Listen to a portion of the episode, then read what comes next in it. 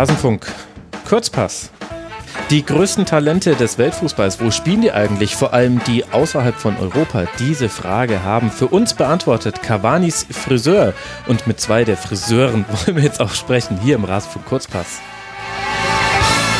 Ich begrüße sehr bei mir zum einen Sascha Felter, at Sascha Filter auf Twitter. Servus Sascha. Hi, Grüße Max. Schön, dass du wieder mit dabei bist. Und ein Neuling haben wir auch noch hier in der Leitung, nämlich Amadeus Marseille, der Ad Postab Amadeus. Servus Amadeus. Servus, ich freue mich, hier sein zu dürfen. Ja, ich freue mich sehr, dass ihr wieder hier seid. Erfahrene Hörerinnen und Hörer, den seid ihr natürlich ein Begriff. Aber Sascha, für all diejenigen, die jetzt neu dazugekommen sind oder erstaunliche Wissenslücken haben, was zur Hölle ist Cavanis Friseur? ähm, wir sind ein, Fußball, ein internationaler Fußballblog, der sich vor allem mit ähm, logischerweise internationalen Fußball beschäftigt und ähm, mittlerweile auch stark mit dem Scouten von Talenten und Porträts von Talenten, vor allem auch Talenten, die normalerweise nicht so im, im deutschen ähm, Blogger oder Medientum Aufmerksamkeit erlangen oder mhm. bekommen. Ich glaube, die Frage, warum Cavanis Friseur, sowieso der Name, haben wir das letzte Mal schon geklärt. Amadeus, was habt ihr denn jetzt gemacht? Die letzte Folge war, ich glaube, ziemlich genau vor einem Jahr. Da ging es um die Top 110 jungen Talente des Weltfußballs. Was ist denn das, was einen jetzt aktuell auf cavanisfriseur.de erwartet? Genau, aktuell erwartet die Leser eigentlich eine Liste von Talenten, die es jetzt vielleicht eher schwer haben bei den 110, weil die 110 sind ja die besten 10 Talente auf den klassischen 11 Positionen.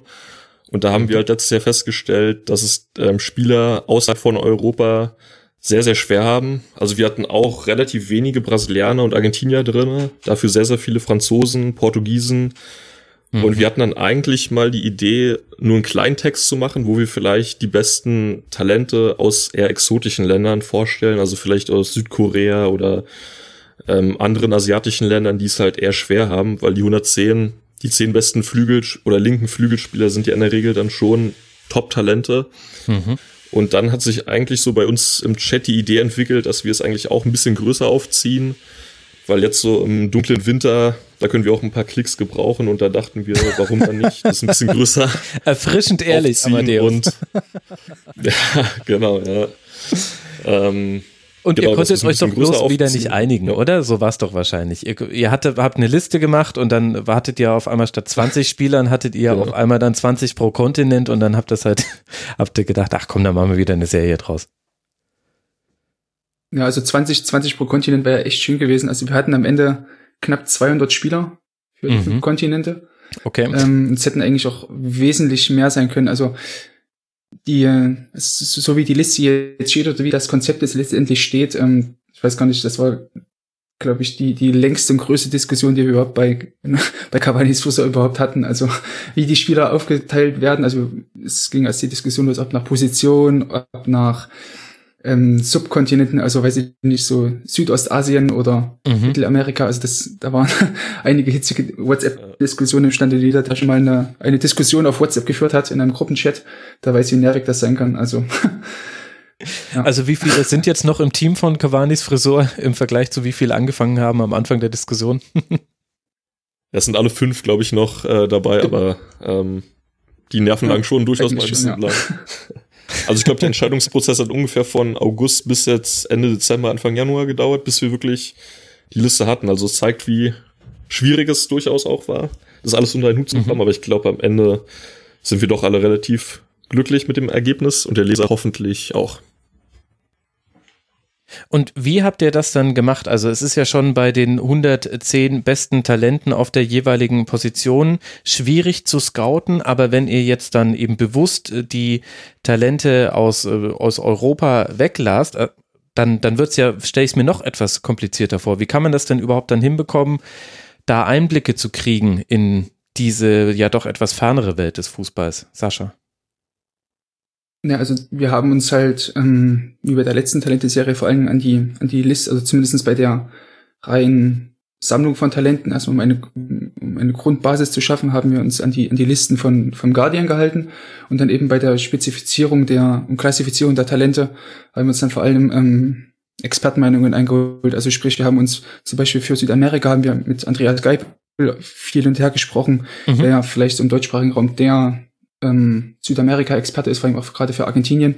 Mhm. Ähm, den haben wir befragt dann bei für die für die ähm, für die asiatischen Länder haben wir, haben wir einige Experten von Transfermarkt.de gefragt. Wir haben in, für Australien, Ozeanien haben wir mit Eric Hielscher gesprochen, der für Transfermarkt der Datenscout ist und die ganzen Datenbanken bei Transfermarkt pflegt, nur für die, ähm, für die Spieler aus Australien, Ozeanien. Ähm, also wir hatten diesmal wirklich ein relativ großes Expertentum, weil letztendlich über so Spieler, die, die man so kennt aus, ähm, aus Südamerika oder gerade auch aus, ähm, aus Afrika, da kann man si sicherlich noch etwas zu sagen, aber so Spieler, die noch im Teenageralter sind, so 17 oder 16 Jahre, da ist halt relativ schwierig, gerade wenn sie noch in Afrika spielen. Mhm. Ähm, das ist relativ schwierig, da jetzt einfach nur auf irgendwelche Experten oder vermeintliche Expertenmeinungen von irgendeiner ähm, Seite darauf zu vertrauen. Da haben wir uns halt wirklich versucht, da Leute ran ins Boot zu holen, die wirklich Ahnung davon haben. Also war es diesmal dann auch ein bisschen weniger auf eigenem Videostudium basierend. So hatte ich es ja noch beim letzten Mal verstanden, dass ihr da über Y-Scout und über andere Portale, die es da so gibt, viel, viel Clips euch selber noch angucken konntet. Und das geht jetzt dann logischerweise bei so einem Projekt ein bisschen schlechter. Ja, es geht halt vor allem darum, dass, ähm, dass wir überhaupt erstmal die Spieler aussieben mussten. Also hm. Ich logischerweise haben wir uns ja bei den Spielern selbst, also als dann die Listen grob feststanden, so die Top pro Kontinent feststand, haben wir uns dann natürlich dann Spieler angeschaut mhm. und geguckt, okay, wer von denen würde da reinpassen, wer nicht. Und dann, aber halt vorher mussten wir uns halt erstmal irgendeine Basis schaffen und halt irgendwie rumschauen, wer überhaupt in Frage kommen würde. Also ich glaube, die allerwenigsten, die so ähm, die normalen Fußball verfolgen könnten, überhaupt zehn Spieler aus ähm, von den Fidschi-Inseln oder so nennen. Also das äh, ja, haben wir uns da halt für, gerade so für die für die Typisierung und auch für die für die Sammlung an Spielern erstmal ähm, Meinungen mhm. von Experten eingeholt. Okay, super. Dann lasst uns doch mal die einzelnen Kontinente durchgehen. Zu allen Spielern findet man alle Texte dann auf Cavanis Friseur.de. Da veröffentlicht ihr je nach Kontinent die einzelnen Listen. Wir wollen jetzt nicht alle einzelnen Spieler durchgehen, das ist ja klar, sondern ich würde einfach vorschlagen, ihr pickt so eure Favoriten raus. So hat es ja damals bei den 110er Listen auch sehr gut geklappt und die Hörerinnen und Hörer können dann die sonstigen Picks sich alle auf cavanisfriseur.de angucken. Amadeus, fang du doch mal an und lass uns einfach mit Afrika starten, auch weil ich weiß, dass wir zwei diesen Tab gerade offen haben. Ja, ich habe einen exklusiven Einblick in alle Listen bekommen. Wer ist denn da ein Spieler, wo du sagst, oder mehrere mehrere Spieler, auf die sollten wir auf jeden Fall mal ein Auge werfen. Also ich würde gerade in Afrika zwei Spieler nennen. Ähm, einmal Musa Juvara, ich hoffe, ich habe den Namen richtig ausgesprochen. Der ist ähm, rechter Flügelspieler, ähm, spielt bei Bologna und hat eigentlich eine sehr bewegte Geschichte hinter sich. Er ist eben genau wie Bakari Jatta vom HSV, der auch aus Gambia kommt, mhm. ist er eben auch als Flüchtling oder Geflüchteter nach Europa gekommen, in dem Fall nach Italien, nicht nach Deutschland.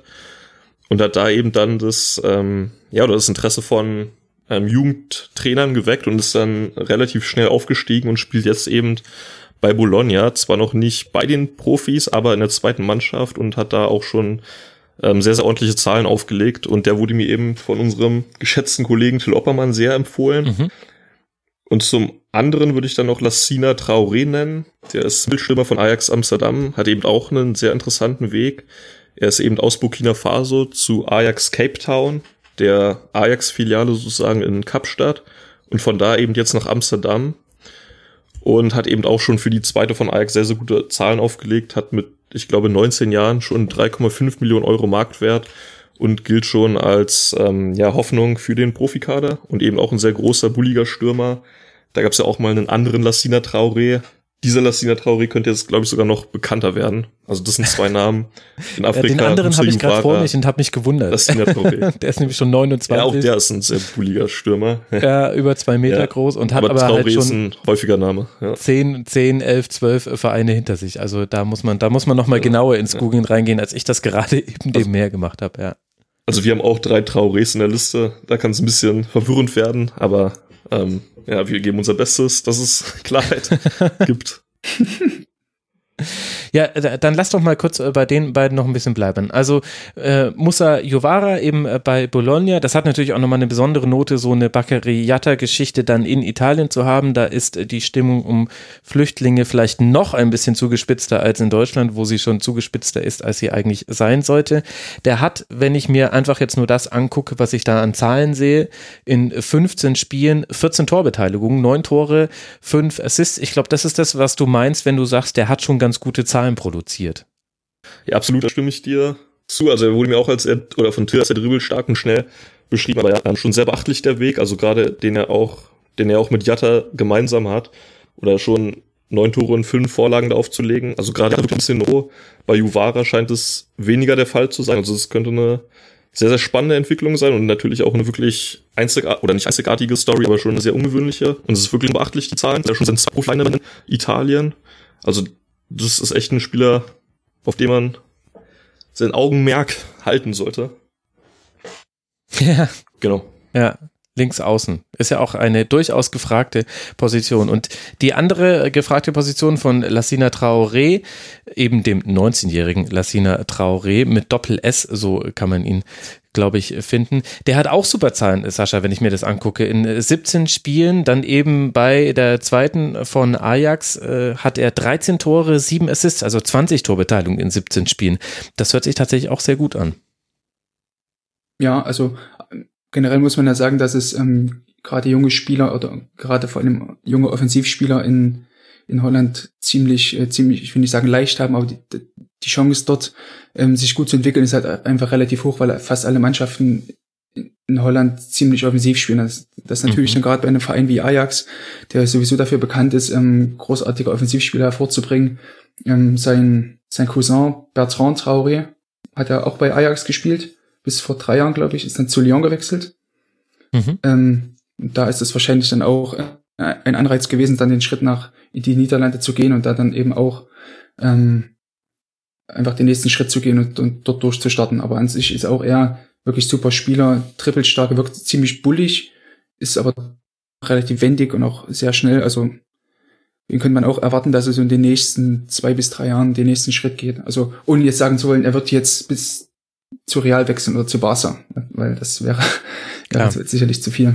Aber vielleicht sind die Talente ja sogar noch interessanter. Das habe ich mir nämlich bei der letzten Liste gedacht und auch als ich die, ähm, ihr hattet ja schon mal so eine Liste gemacht und als ich die nochmal durchgegangen bin, da dachte ich mir, wie schade das eigentlich ist für ganz viele Leute, die das hier hören, dass man von tollen Talenten hört, aber die landen halt, wenn alles dann tatsächlich so halbwegs kommt, wie man das in, an ihrem Talent beobachten kann in jungen Jahren, landen die halt bei 10, 15 Top-Clubs und dann gibt es vielleicht noch eine Riege von 10 drunter. Da sind die jetzt tatsächlich vielleicht noch ein bisschen interessanter, weil die halt vielleicht auch ähm, also die werden halt nicht alle bei Real Madrid landen. Real Madrid ist dicht. Das ist sehr schwierig, da reinzukommen. Aber halt beim, vielleicht im FC Valencia oder eben halt dann beim FC Valencia Deutschland, Schalke 04. oder, na, ihr wisst, was ich meine.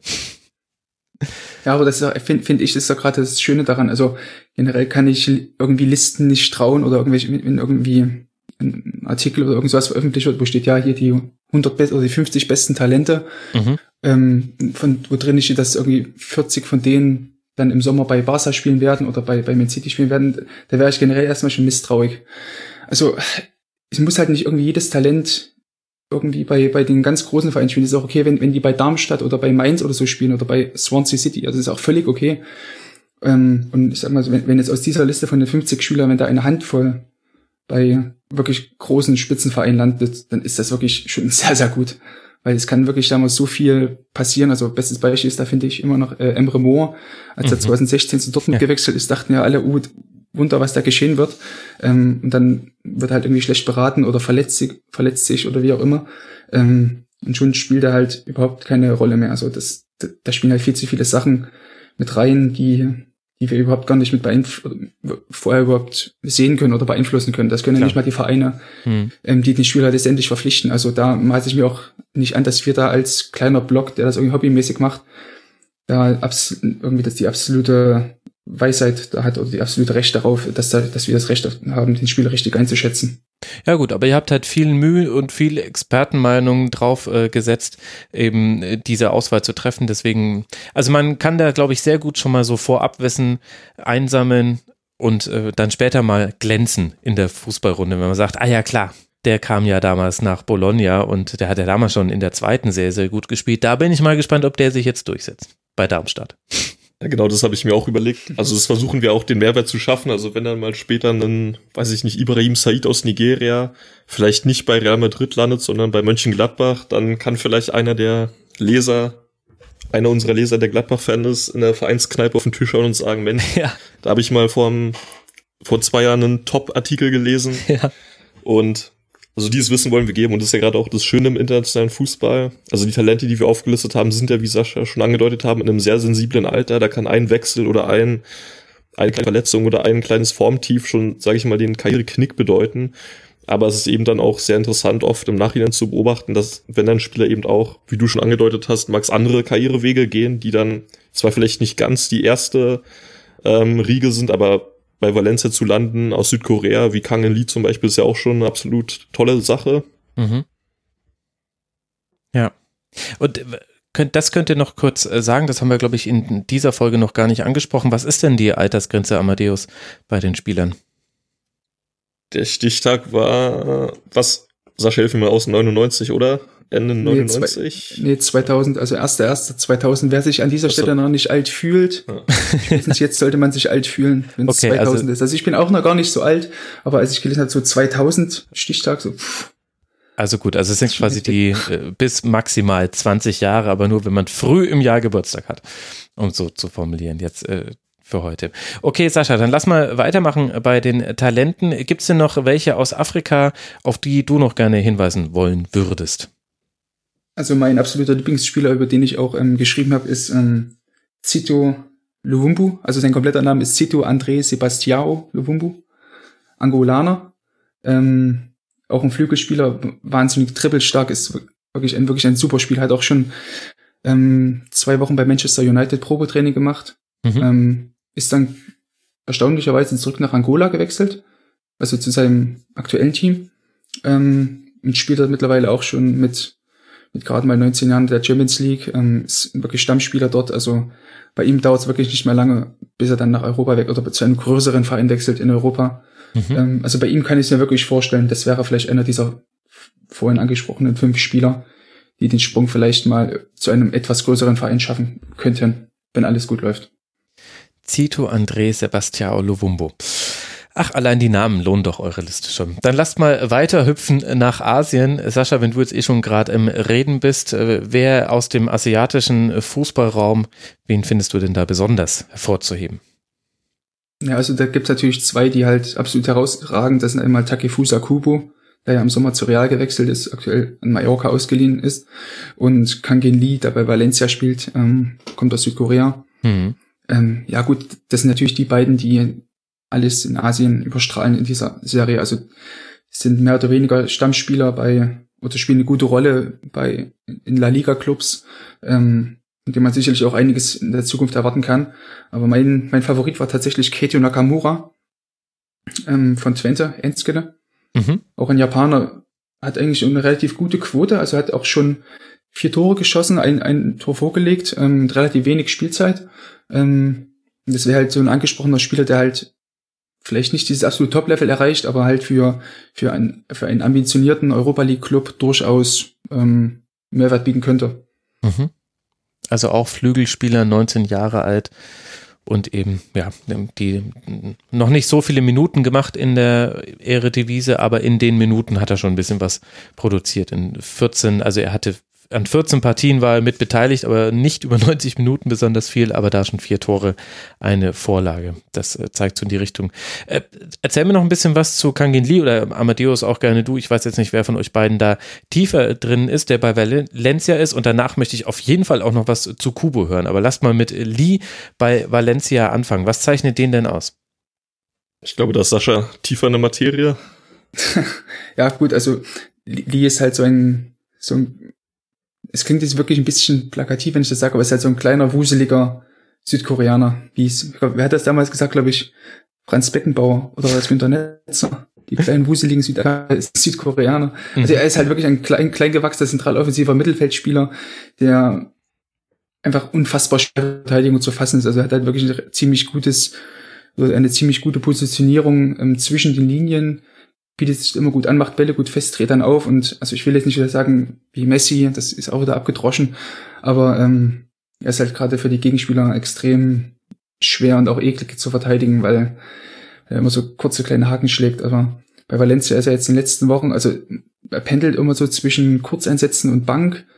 Ähm, aber ihm hoffe ich mir eigentlich auch, dass er dass er in, im Laufe der Rückrunde jetzt in der Liga komplett ja. durchstartet und vielleicht auch zum Stammspieler dort äh, reifen kann. Aber das Problem ist halt bei Valencia, dass Valencia meistens mit einer Doppelspitze agiert und deswegen kein Platz für einen echten Zehner äh, mhm. frei ist.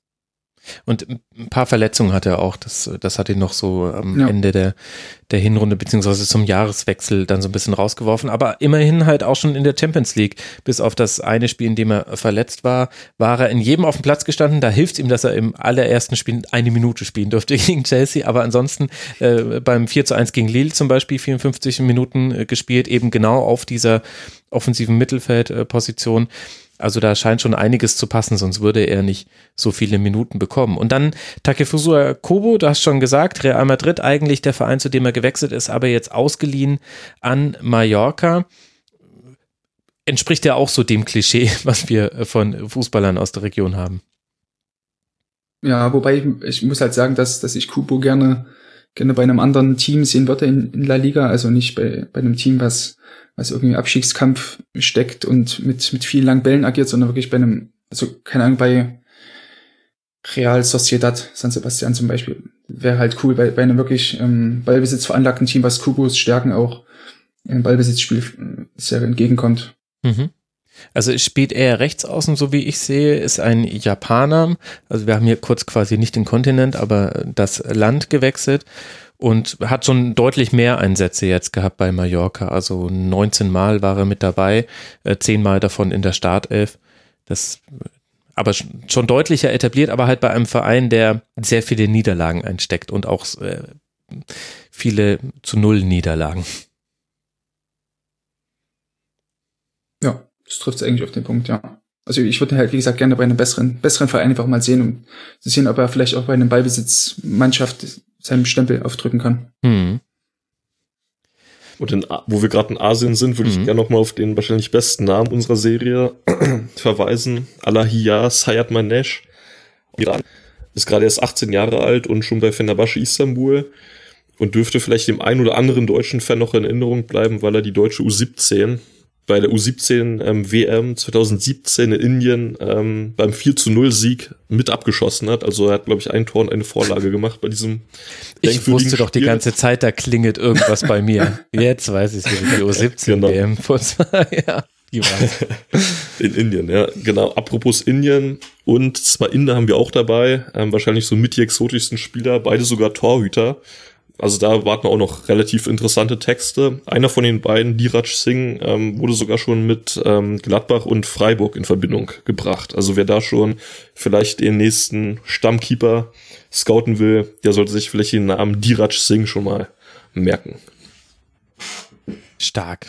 Ach, das mag ich. Und bei, bei Torhütern, da weiß man ja auch immer, wenn Sascha da seine, seine Finger mit im Spiel hat, da wird bei den Torhütern nochmal ganz besonders hingeguckt, zumindest wenn ich mich so an so manchen Tweet von dir erinnere.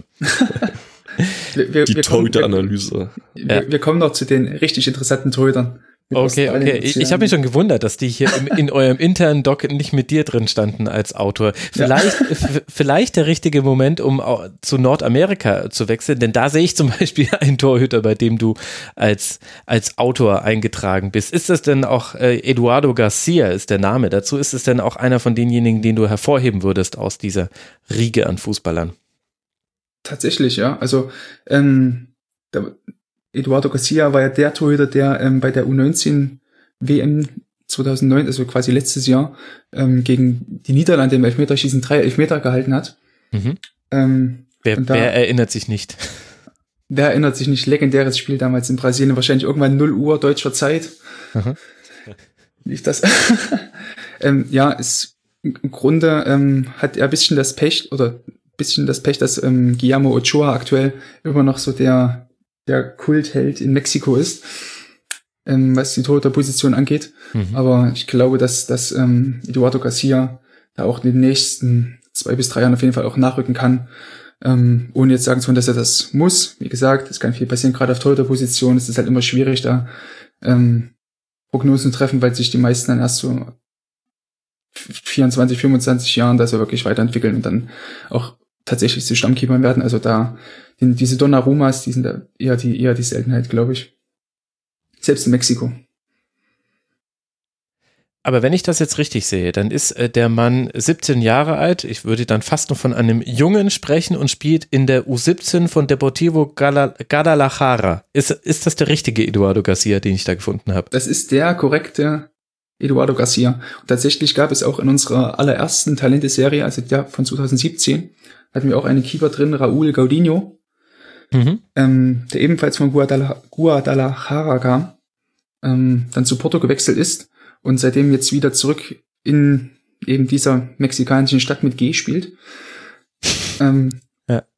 Und ja, dann, also ich hatte so bei der Recherche so ein bisschen Angst, dass es dass Garcia eventuell so ein, ein, ähnliches Schicksal ereilen könnte, wenn er zu früh wechselt. Also dass er dann quasi im Ausland nicht sein Glück findet, da wieder zurückwechselt nach Mexiko und dort im Endeffekt ähnlich wie Gudino oder Gudinho ähm, dann auf der Bank äh, sitzt, weil das macht er ja aktuell. Das ist halt, glaube ich, das Problem für, für Garcia, jetzt in die, in die erste aufzusteigen oder in die erste Männermannschaft aufzusteigen, weil es da aktuell einfach keinen Platz für ihn geben würde. Aber er ist, wie gesagt, immer noch 17 Jahre, also wer verlangt denn schon von einem 17-Jährigen da jetzt schon Stammspieler zu sein? Ja, klar.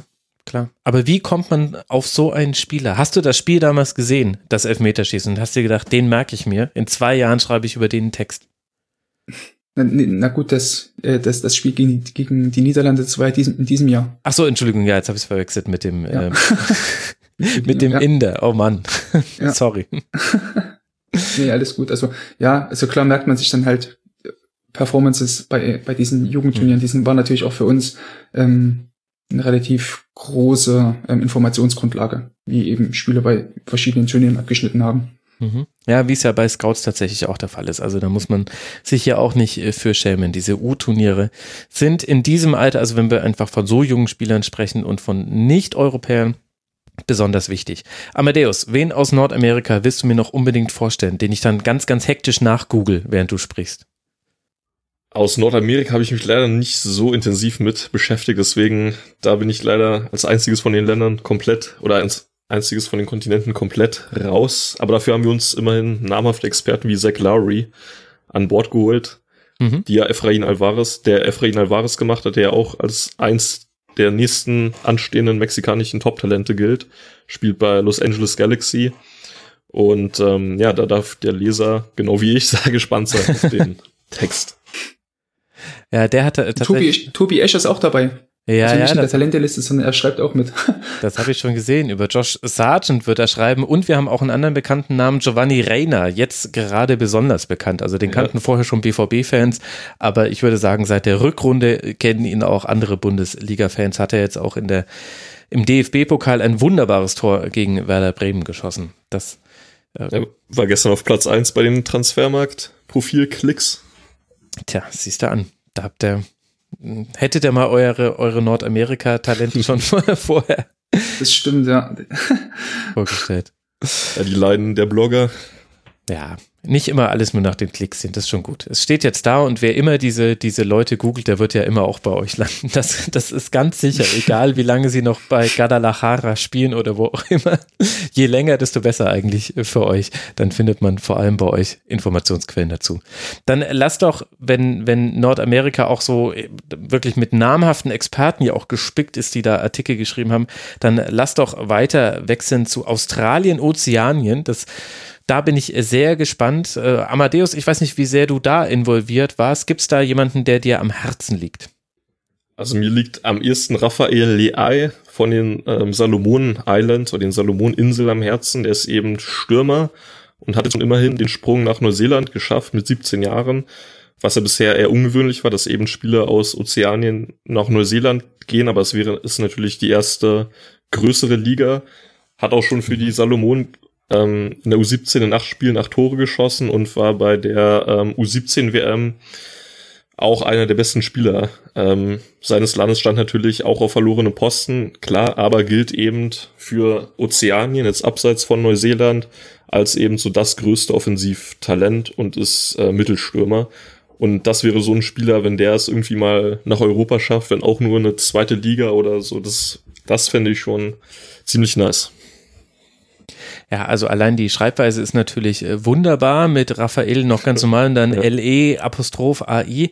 Aber da wird's halt auch wirklich schwierig, die Zahlen zu interpretieren. Ich habe mir mal seine, seine ja, 8 U17 Spiele angeguckt und das ist halt, da spielt man okay gegen Neuseeland, 5 zu 0 gewonnen, okay, bemerkenswert. Dann gegen Vanuatu, also die U17 Mannschaften natürlich jeweils, gegen die Fidschi und gegen, ja, das ist mir jetzt ein bisschen peinlich, dass ich gerade nicht weiß. Ach, Papua-Neuguinea ist PNG U17. Papua-Neuguinea. Also, was ich dazu nur sagen will, ist klar, acht, acht Tore in acht ja, Spielen. Ja. Aber dann bei der U17 Weltmeisterschaft 0-5 gegen Italien, 0-7 gegen Paraguay, 0 zu 8 gegen Mexiko. Total schwierig zu sagen, was, was das dann tatsächlich wert ist, finde ich. Aber ich glaube, gerade das ist auch schwierig eben wenn die Vorleute oder die Vorderleute halt, da hängst du dann als Mittelstürmer natürlich in der Luft. Ja, ja, klar. Aber er galt da gerade eben, was man gelesen hat, als einer der besseren. Und wir haben jetzt, oder zumindest bei Transfermarkt, eh noch keine Zahlen aus Neuseeland. Aber ähm, ja, da dürfen wir eben sehr gespannt sein, ob er eben seine überragende Quote auch zumindest ansatzweise in Neuseeland halten darf. Aber genau das macht ja gerade unsere neue Serie aus, dass eben auch solche Namen dabei sind, die ja. jetzt eben bei den 110 keine Chance hätten. Ja und wo es sich wirklich, glaube ich, lohnen kann, die Entwicklung mitzuverfolgen. Also immerhin einer von zwei Spielern aus den Salomonen. Der andere hat den schönen Namen Leon Kofana. Das ist ja Wahnsinn, was ist denn da auf den Salomonen los? ja, Powerhouse, aber ich glaube, die Salomonen waren sowieso immer schon eine der immerhin nicht ganz so ähm, Nationen am Tabellenende der FIFA-Rankings. Mhm. Aber ja, schon interessant. Also wir haben Tahiti, Fidschi, die Salomonen also nicht nur Australier und Neuseeländer, keine Sorge. Ja, sehr cool. Ist auch der Kapitän der U17. Äh, als Innenverteidiger tun ihm natürlich die von mir vorhin zitierten äh, WM-Ergebnisse ein bisschen weh. Also das ist ja dann eine Torbilanz von 0 zu 20 am Ende gewesen.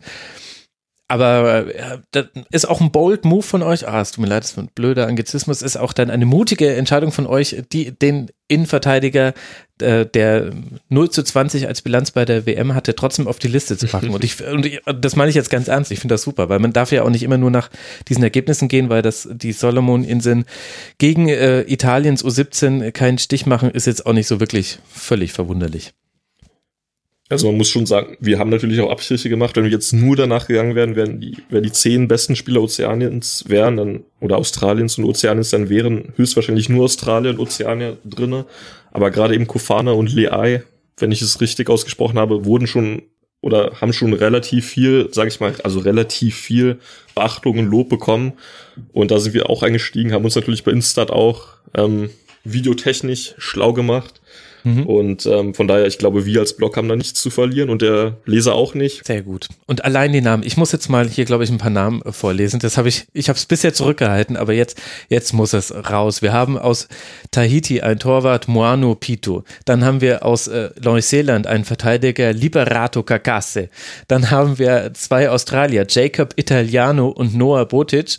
Raphael Leay hat mir dann schon natürlich dann Max Mater aus Neuseeland natürlich sensationeller Vorname vor allem, ein Verteidiger aus Tahiti, Tewaitini Teumere, nee, der wird auf gar keinen Fall Teumere ausgesprochen, wenn er aus Tahiti Klingt fast finnisch. ja, also das war völlig falsch ausgesprochen. Kishan Sami von den Fidschi-Inseln, wahrscheinlich auch eher Sammy und dann Sam Sutton von Neuseeland, ein, ein Mittelfeldspieler, der allein wegen des Namens äh, bitte näher an den europäischen Fußball rücken soll. Ich finde, Sam Sutton ist ein schöner Name.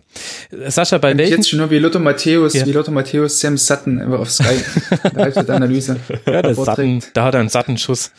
Er, uh, okay. okay. Ja, sorry. Sascha, bei welchen dieser Namen hast ja. du gezuckt und hast gesagt, ah, da will ich noch was erzählen? Also einmal Liberato Casciace. Mhm. Carcasse. Ja, wahrscheinlich best Carcasse. Es ist halt halb Italiener, halb so. ähm, Neuseeländer. Ähm, ist eigentlich der beste Linksverteidiger der, Neuseeland, äh, der australischen Liga, spielt bei Wellington Phoenix. Also der Typ ist wirklich eine absolute Rakete. Ähm, ihm wird es mir auch nicht wundern, wenn er in den nächsten ein bis zwei Jahren in Europa irgendwo spielt. Ähm, wahnsinnig dynamisch, dynamischer Linksverteidiger, kreativen Ball, also, also ihm traue ich wirklich den Sprung nach Europa zu in absehbarer Zeit. Und natürlich auch Mo Anapito, der Torhüter aus mhm. Tahiti, ähm, weil du vorhin angesprochen hast, dass wir die Corones hatten, da den einen Innenverteidiger reinzunehmen, der, der, der relativ viele Gegentreffer bekommen hat in drei Spielen. Ähm, Moana Pito hat auch in drei Spielen 15 Gegentreffer bekommen. Damals bei der U17 WM, mhm. U17 WM. Ähm, hat sogar leichtes Übergewicht als Torhüter. Ja, die, die, die ja, Katze, Katze ist ja nicht so schlecht für, für Torhüter, aber Naschkatze ist schwierig. Ja, das stimmt. Naschkatze. Ja, ja, bei ihm sieht man, dass er halt ab und zu gerne mal auch eine Boulette mehr am, am Buffet zu sich nimmt. Aber an sich, was halt so spannend war, ähm, gerade bei den ganzen, bei den, ähm, bei den Ländern aus Australien, Ozeanien oder eher so exotische Länder ähm, zu beobachten, wie eben die Ausbildung verschiedener Spieler war. Also gerade bei Toyota war das für mich extrem interessant zu sehen, weil in nach europäischen Maßstab wird das halt immer so gehandhabt, dass jeder bitte ordentlich zu hechten hat, jeder eine ordentliche ähm, Körperspannung haben soll und so weiter. Aber bei Pito kam es mir halt so vor, als hätte er halt irgendwie immer am Strand trainiert. Den Ball wird die, ihm wurden die Bälle so am Strand zugeworfen. Er hat sich dann möglichst spektakulär danach gehechtet. Okay. Und so ist er auch sein Torwartspiel. Also er ist jetzt so nicht der absolut sauberste Torhüter von was ist so Stellungsspiel oder was was Abdruckverhalten angeht, aber so, er macht halt, finde ich, aus ziemlich wenig, macht halt einfach ziemlich viel. Wenn halt so ein Schuss so auf Mann halb hoch kommt, dann hechtet er sich halt und lenkt ihn da drüber und rollt sich noch dreimal ab mit einer Oli Kahn ah, Gedächtnisrolle. Stark, ja. Also, es ist, also irgendwie sieht's dann cool aus, weil er dann so einige Super Saves auch machen kann, so, wo du denkst, okay, Respekt, dass er ihn noch gehalten hat. Ähm, ja, und hat jetzt auch die, die Chance, ähm, bei seinem Verein in Tahiti, ähm, dann der Champions League zu spielen was ich halt einfach cool finde, so als gerade mal so 20-Jähriger oder 19-Jähriger. Hm der AS Tefana ist, wenn ihr euch das gefragt habt, liebe Hörerinnen und Hörer. Da kann man dann die Naschkatze ihre, ihre Wirbel machen lassen. Wobei ich sollte vielleicht nicht so über ihn sprechen. Ich habe keine Ahnung, wie er aussieht und wie er spielt. Ein bisschen respektlos.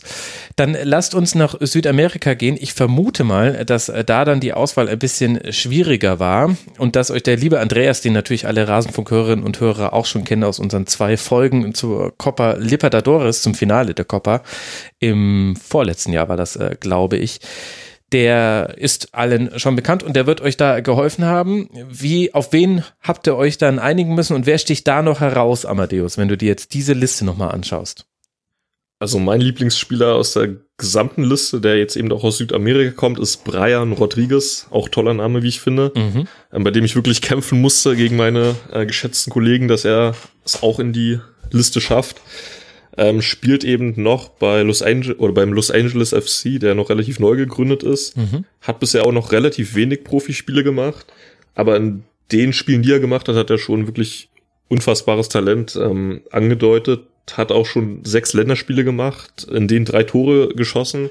Dazu sei gesagt, dass der Trainer von Uruguay, also Oscar Tabares, sich eigentlich immer schwer tut, gerade offens junge Offensivspieler ähm, in die erste Mannschaft zu ähm, integrieren, aber er hat gerade gegen Costa Rica und Ungarn wirklich tolle Tore gemacht. Mhm. Ist wirklich sehr, sehr schnell, technisch sehr, sehr versiert und verliert eben auch mit dem Ball am Fuß kaum Tempo. Und man kann ihn ja mal googeln, also Brian Rodriguez, wie Brian geschrieben.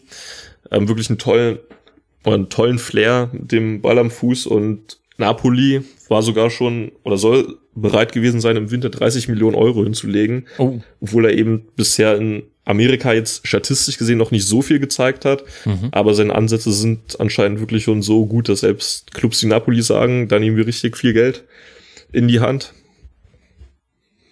Und da sagt dann Los Angeles FC, no, den wollen wir hier behalten. Tja.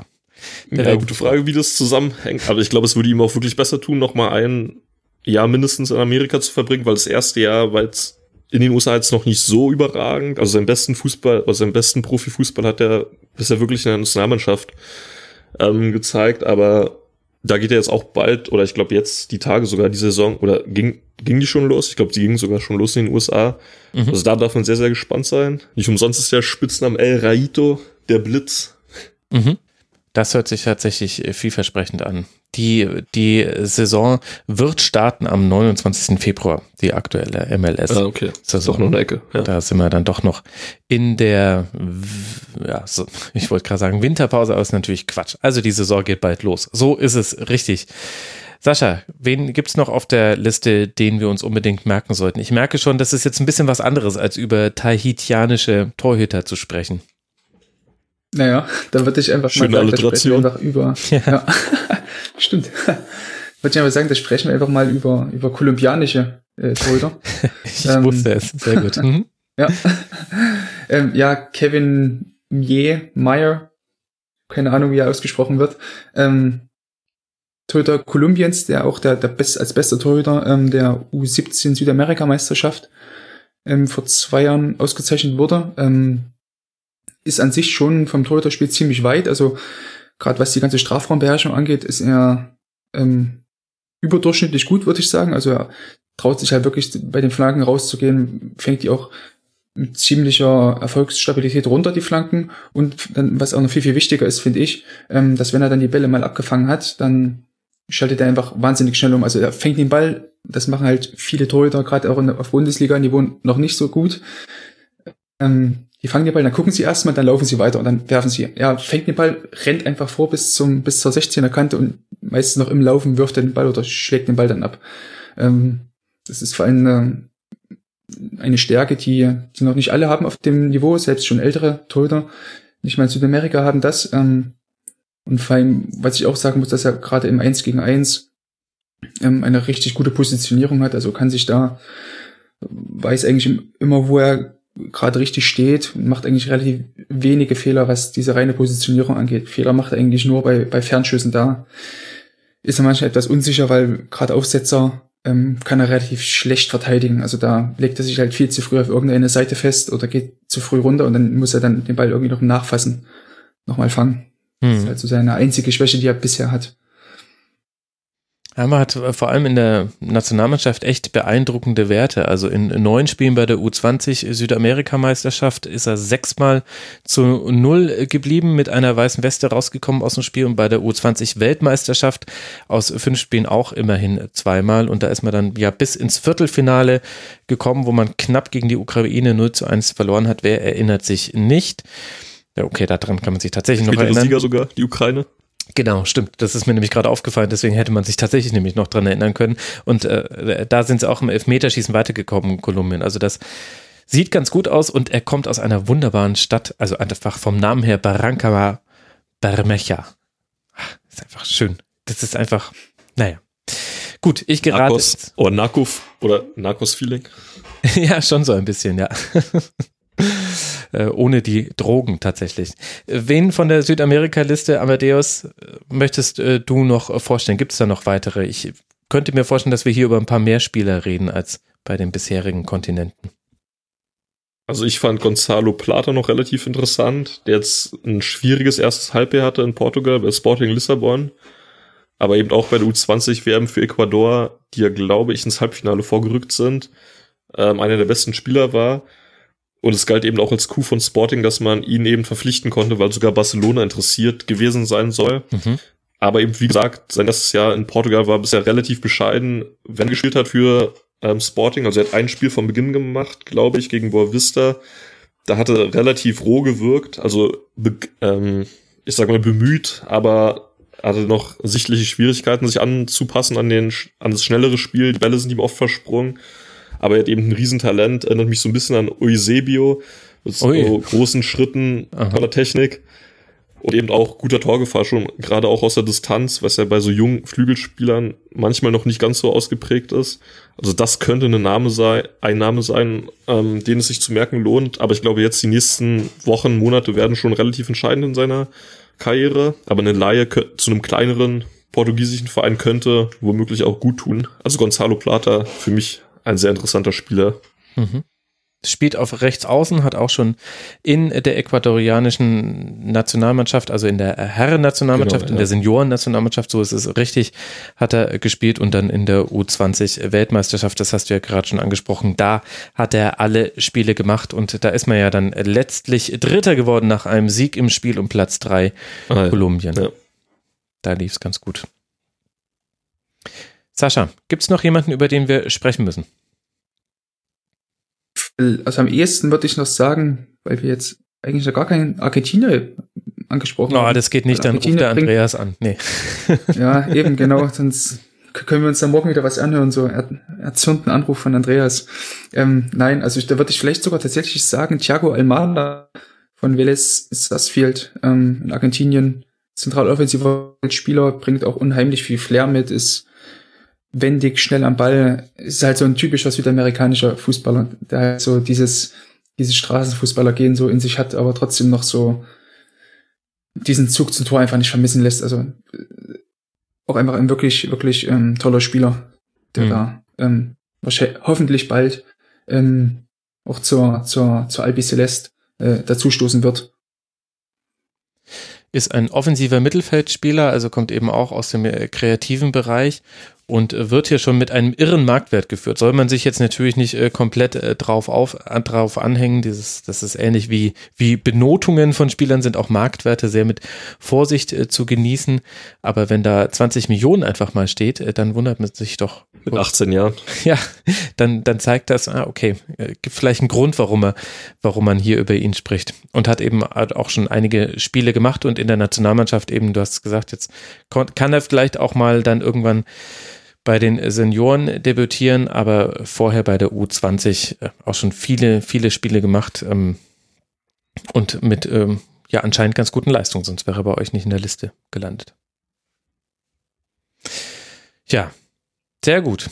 Bevor ich jetzt äh, weiter alle Südamerikaner abfrage, ist ja auch albern würde ich sagen. Ähm, das, äh, das hört sich nach äh, vielen interessanten Spielern an. Ähm, alle Namen findet man auf cavanisfriseur.de und dann werden wir einfach mal überprüfen. Vielleicht machen wir in fünf Jahren dann einfach das Was wurde aus und dann dürft ihr anfangen zu googeln, meine Herren. dann dann wird es, glaube ich, interessanter, nämlich bei denjenigen, die einfach auf Tahiti geblieben sind. Und dann gucken wir mal, was da kommt. Oder gibt es noch einen Namen, der, der euch noch ganz wichtig ist? Ich habe ja jetzt so ein bisschen hier einfach äh, Freestyle-mäßig bin ich durch die Kontinente, über die Kontinente geflohen, an der Kaffeekanne-Style. Haben wir noch irgendjemanden vergessen, Sascha, über den du sprechen willst? Ansonsten bist du ganz traurig und Amadeus kriegt gleich auch noch eine letzte Chance. Ich, ich überlege gerade noch ganz hektisch. Also Amadeus, da würde ich dir tatsächlich erstmal den Vortritt lassen. Also ich wollte eigentlich nur sagen, dass ich alle meine Bullet Points abgearbeitet habe, aber. Stark. ah, ja, siehst du. Ich kann auch immer überlegen. Ich würde sagen, mit Almada haben wir eigentlich einen würdigen Abschluss gefunden. Also. Ja, absolut. Ja. Be be besser wird's einfach nicht mehr. Sehr gut. Und das war ja sehr gut, deswegen reicht das auch definitiv. Dann äh, danke ich euch beiden sehr für eure Zeit, die ihr euch genommen habe und für das Wissen, was ihr jetzt hiermit auch den Hörerinnen und Hörern äh, vermittelt habt. Zum einen Sascha Felter, at Sascha Filter, also der Nachname einfach ohne die Vokale auf Twitter. Danke dir, lieber Sascha. Ja, danke dir, Max. Schön, dass du da gewesen sein durften. ja, fand schönes ich auch Deutsch. Sehr schön. Ja, ja schönes Deutsch ist wahr. so, also besser, besser wird's heute nicht mehr. Ich äh, danke ja. auch sehr, sehr, sehr schönes äh, Debüt hier im Rasenfunk Amadeus Marseille. Wenn wir dir ins Wort gefallen sind, lag es an der Latenz. Die war bei dir ein bisschen höher als bei Sascha. Also nimm es uns bitte nicht übel. At Amadeus auf Twitter. Naja. Gut, ich. Ja, danke dir und ja, vielen Dank für die Einladung. Ja, schön, dass du da warst. Und äh, dann danke ich euch, lieben Hörerinnen und Hörern, für eure Aufmerksamkeit. Das war Kurzpass Nummer 145. Ihr könnt den Rasenfunk unterstützen, der ja weiter Werbesponsoren und Paywall frei ist. Auf rasenfunk.de slash unterstützen gibt es alle Infos dazu und auf kiosk.rasenfunk.de gibt es schönen Rasenfunk-Merch. In diesem Sinne, danke für eure Aufmerksamkeit. Geht auf cavanisfriseur.de für alle Infos und dann hören wir uns bald hier wieder im Rasenfunk. Macht's gut. Ciao.